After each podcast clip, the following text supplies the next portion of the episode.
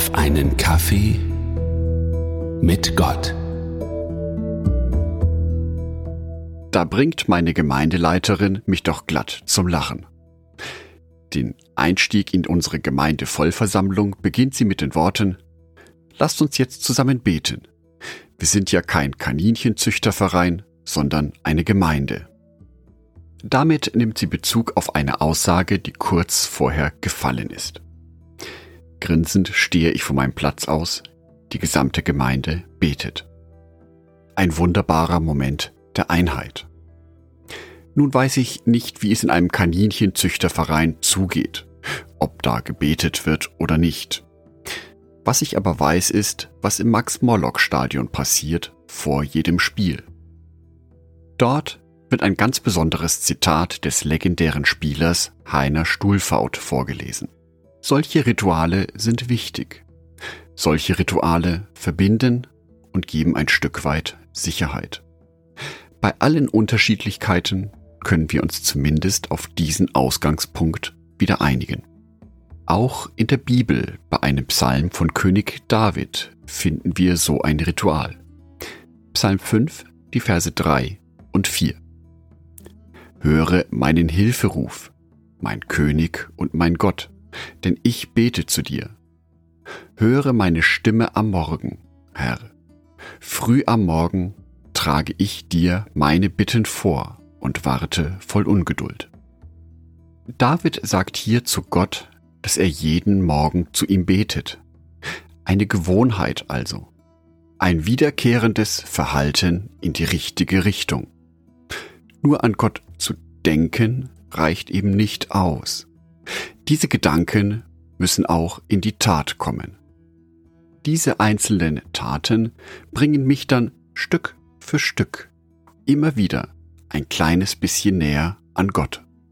Unser Alltag ist schließlich genug geprägt von entsprechenden Ablenkungen von Gott, von Dingen, die uns wegziehen, die unsere Gedanken auf andere Themen lenken.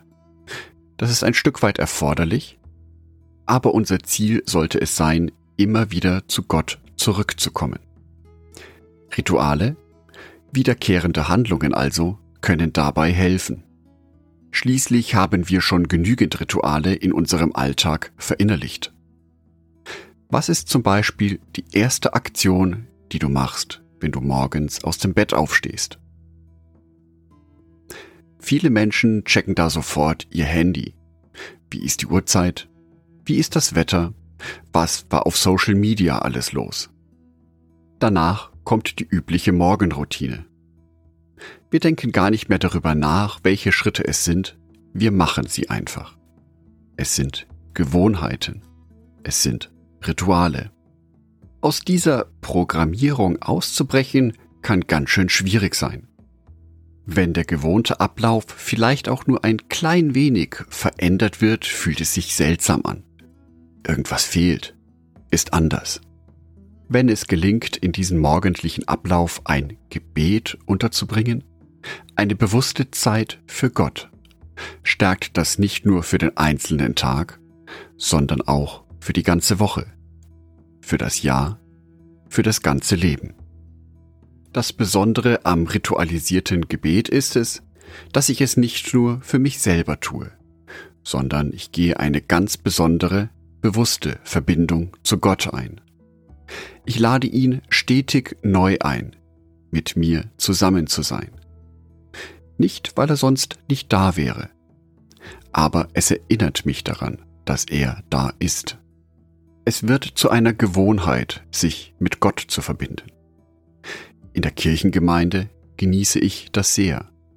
So kraftvoll die Rituale im Max-Morlock-Stadion sind, umso kräftiger sind die Rituale in der Kirchengemeinde. Die Verbindung mit Gott.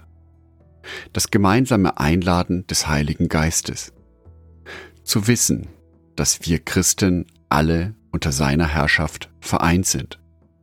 Dass wir ihn gemeinsam anbeten dass wir als Gemeinschaft, nicht nur als einzelner Christ oder Christin, sondern als Gemeinschaft in Verbindung mit Gott treten. Das ist kraftvoll. Vielleicht möchtest du dich heute ja mal im Alltag ein wenig beobachten. Was sind deine Rituale? Und wo kannst du Gott integrieren? Ich wünsche dir dazu, dass es dir gelingt, in kleinen Ritualen immer wieder am Tag mit Gott in Kontakt zu treten. Angedacht von Jörg Martin Dornert.